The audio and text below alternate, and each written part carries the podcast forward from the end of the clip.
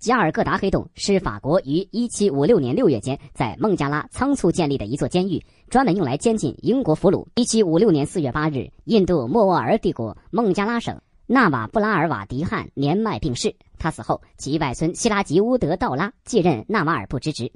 道拉对英国东印度公司商人在孟加拉的种种违法行径深感不满，他决定把一批英国商人驱逐出境。六月二十日，道拉亲自率兵，轻而易举地占领了加尔各答，并俘虏了一批英国人。道拉手下将俘获的一百四十六个英国人全都关进一间黑房子，即加尔各答黑洞里。第二天凌晨，英国殖民军官就带领队伍重新攻占了加尔各答。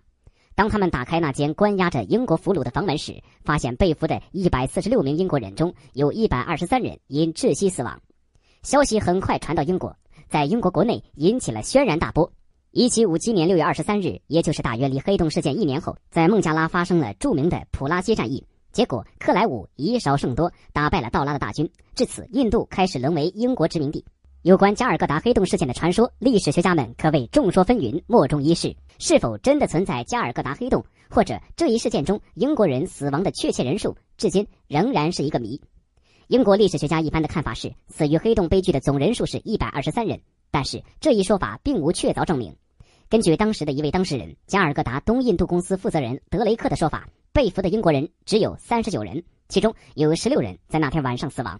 印度和巴基斯坦的一些史学家也不赞同传说中的加尔各答黑洞事件，他们认为事发的那天晚上不可能有多达一百四十六个欧洲人留在加尔各答，真正的人数大概只有六十人。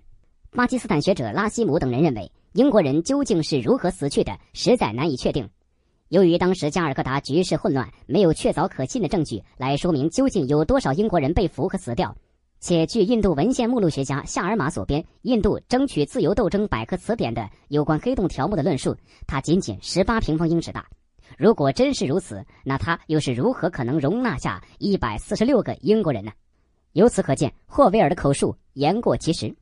加尔各答黑洞事件中究竟死了多少英国人，至今还是一个疑团。